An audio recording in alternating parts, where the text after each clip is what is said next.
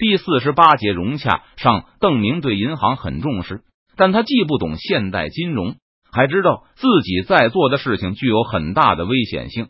无论是发行纸币还是贷款，都风险很大，所以邓明把银行管得很死。不久前还直接下令给熊兰的银行规定，他们必须定期派人到接受四川银行央行的商业银行去查账，每笔贷款都必须有抵押物。而且放贷的金额不得超过抵押物的七成。至于给军人的那些优惠贷款，同样需要抵押物，不过这个抵押就是官府的担保。因此，熊兰感到自己束手缚脚了，权力不大，但是责任很大。无论是印刷纸币、物价起落，还是发放贷款给商业银行并监督他们的工作，熊兰都是第一责任人。那句曹操的良官，也是他挥之不去的梦魇。听到邓明的保证后，熊兰喜不自禁的连忙道谢。出任行长以来，熊兰也算是川西集团的中央高官，人脉积蓄了不少，对理财也有了不少经验。如果能够外放去做一任知府，熊兰觉得自己的资历就更完美了。这种职务目前都掌握在奎东军头的子侄手里，而熊兰毫无出身。拿到一个知府，就表明他正式进入邓明的元从集团，起码说明他在邓明心目地地位和当初的东川卫队成员差不太多了。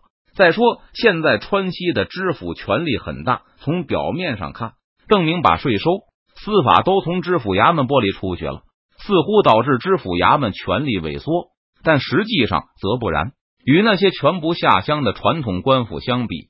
川西的知府衙门直接管到每一个庭，传统土豪近身的权力空间尽数被川西的官府并吞。现在刘进哥原相能够直接动员的财力物力，都是传统官员难以想象的。在邓明和熊兰闲聊的时候，蒙正发和朱之瑜也来到了城楼上。邓明一面继续观望着城内的动静，一面请两位士人到他身边闲聊。琢磨了一下。邓明又让卫士去把其他成都的官员也都请上来。刚才他在城楼上讲话，众人就在下面等待。后来见邓明没有传令，他们也就没有擅自上来。看着城内沸腾的人群，蒙正发和朱之瑜苦苦回忆他们以往的见闻的看过的书籍，除了彻底没有见识、暴富的土寇，他们实在想不起类似的先例来。各地都有土寇，到别的村子周围绑票勒索。拿到赎金，土寇们倒是会公然分赃，绑票屡屡得手后，往往还会聚集在一起大吃一顿。但只要稍微上点档次、有点追求的盗贼，就不会停留在这个阶段了。可能也就是小说《水浒》里梁山伯的山大王们干得出这种事来。不过那也是一群山贼，虽然打着替天行道，但是还吃人肉哪？现在窃据北京的建州强盗集团。都知道要给自己竖起一个天命替崇祯报仇的牌子来，哪怕是更早先的东北巨寇努尔哈赤抢劫辽东的事集前，都会扯个七大恨出来，表示他不是去抢劫，而是去讨还公道的。因此，看着满面春风的邓明，朱之瑜有些不知道该说什么好，也实在无法把眼前这位名震天下的青年统帅同同乡下的土寇联系起来。行礼过后。朱之瑜仍是犹豫不决，他有心劝诫一番，但首次见面就说不好听的话，有些唐突，而且朱之瑜也拿捏不好这个言语的轻重程度。正在朱之瑜脑筋急转，想着该如何暗示邓明这种行为和他尊贵的身份，赫赫的声明不符时，蒙正发已经抢先开口了：“国公与民同乐，与士卒同甘共苦，学生钦佩不已。”蒙先生过奖了。邓明觉得自己的办法不错，就是不知道这落入士大夫眼中后会给对方什么样的观感。刚才他察言观色，见朱之瑜脸上表情变化，心里顿时也紧张起来。最初邓明并不知道朱之瑜为何许人也，但后来得知朱先生好顺水后，邓明顿时生出一片敬仰之情。他并不知道陈佐才、穿越前，甚至连文安之也不晓得。但朱顺水的鼎鼎大名还是如雷贯耳，因此邓明也颇希望能给这些明末大儒留下些好印象。朱之瑜越是不说话，邓明的心就提得越高。但蒙正发此言一出，顿时让他暗暗长出了一口大气，轻松的微笑起来。蒙正发的名气此时也尚可，但邓明同样不知道，以前任堂好像说过此人的坏话。但既然他是朱之瑜的朋友，邓明觉得他的看法应该和朱之瑜差不多。今天这些布置都是为了让众人知道我军确实在缅甸取胜，而且也是为了让大家都能分享到王师获胜的好处。邓明当然不好意思说他采用这个办法是因为这样比较省钱，而且还能有轰动效应。就为他记进土寇的行为，当然他自己不知道涂脂抹粉。正如蒙先生所说，这就是为了鼓舞士气、团结人心。不知道其中有没有什么不妥之处，还请两位先生不吝赐教。朱之瑜暗暗观察到现在，觉得邓明的态度似乎相当诚恳，看向自己的眼神中也颇有讨教的热切之色。听到邓明语气真挚的寻求建议时，他清了清喉咙。就打算委婉的说上两句，最起码也要让邓明懂的。这么裸不丝毫掩饰自己强盗行为的做法是极不可取的，会成为千秋万世的笑柄。国公大才，深知为了驱逐鞑虏，必须万众一心，众志成城。蒙正发再次抢在朱之瑜之前，大声表达了他的看法，手段更是返璞归真，大巧不工。熊兰听到这里，忍不住打量了蒙正发一眼，心里冒出一个念头：难道这是个劲敌？蒙正发只是一个书生，没有三次县万县理财等诸多功绩，能让熊兰冒出这样荒谬的念头，虽然只是一瞬，也很了不起了。任堂等几个军方的官员都没有被招去城门口，邓明觉得没有必要全部的文武官员都挤在自己身边。而他们几个也没有在第一时间赶来凑热闹，而是待在城内。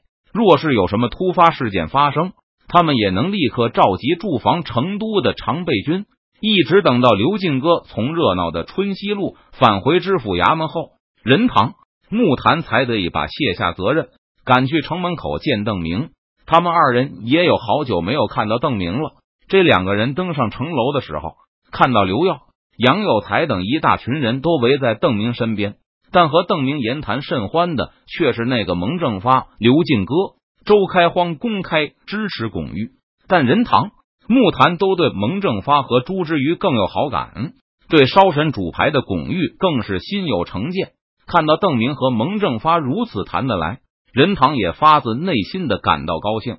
见到任堂后，邓明也笑着打了个招呼：“国公说什么呢？”说的这么高兴，任堂微笑着走上前去。他估计多半是和文教有关，因为刘耀和杨有才脸上都看得出满是迷惑，显然听不太懂二人的话题。而熊兰和周开荒也是眉毛微皱，大概一样，完全插不上嘴。好不容易来了几个士人，任堂觉得算是来了志同道合的人了。他虽然是军人，但却不是大老粗。既然邓明和蒙正发正在谈论风雅的话题。那他绝对可以掺和一下。虽然任堂向邓明打过小报告，但他和蒙正发之间的矛盾，终究还是世人之间的矛盾。他们说到底也是同一阵营的，很有意思的话题。邓明微笑着答道：“这是任堂突然注意到朱之瑜正侧头看着城楼，好像在很认真的观察成都的城防工事。人也躲得离邓明和蒙正发远远的，这让任堂顿时心生疑惑。初次见面。”朱先生怎么不和提督攀谈，却去看什么城楼？这城楼什么时候看不可以？这时，邓明已经转回头去，笑吟吟的问蒙正发道：“刚才蒙先生说《金瓶梅》是谁写的来着？必定是王世贞无疑。虽然是二月，但蒙正发和朱之瑜手里都有一把文氏的折扇。现在，蒙正发右手持着扇，向左掌轻轻拍击了一下。我敢断言。”兰陵笑笑声，必是王世贞的化名。啥？任堂惊叫一声：“国公官敌廖震，一望就能把对方的主帅猜个不离十吧？”蒙正发一边轻摆折扇，一边从容说道：“对我们来说，这读书也是一样。一看遣词造句、情景描绘，这到底是谁的化名，也就昭然若揭了。”蒙正发博引旁征，不时的把其中的段落拿出来。和王世贞的其他作品中的比喻描述相比较，国公请看这些是不是四级？果然四级。蒙先生果然博学多闻，邓明现在对蒙正发是发自内心的佩服出来。王化贞的文章那是信手拈来，回忆起来简直不费吹灰之力。国公过奖，王公乃先贤名儒，他的文章学生小时候那是反复背诵的。蒙正发不但博学，而且还很谦虚，邓明对他的印象是越来越好了。这些论证让邓明听的是津津有味。只可惜刘耀、周开荒、熊兰他们都是武人，完全听不懂邓明和蒙正发他们在讨论什么。而刚才朱之瑜也告了声罪，说是自打来了成都后，还没有好好看过城楼。说完就急匆匆的往城楼那边去了。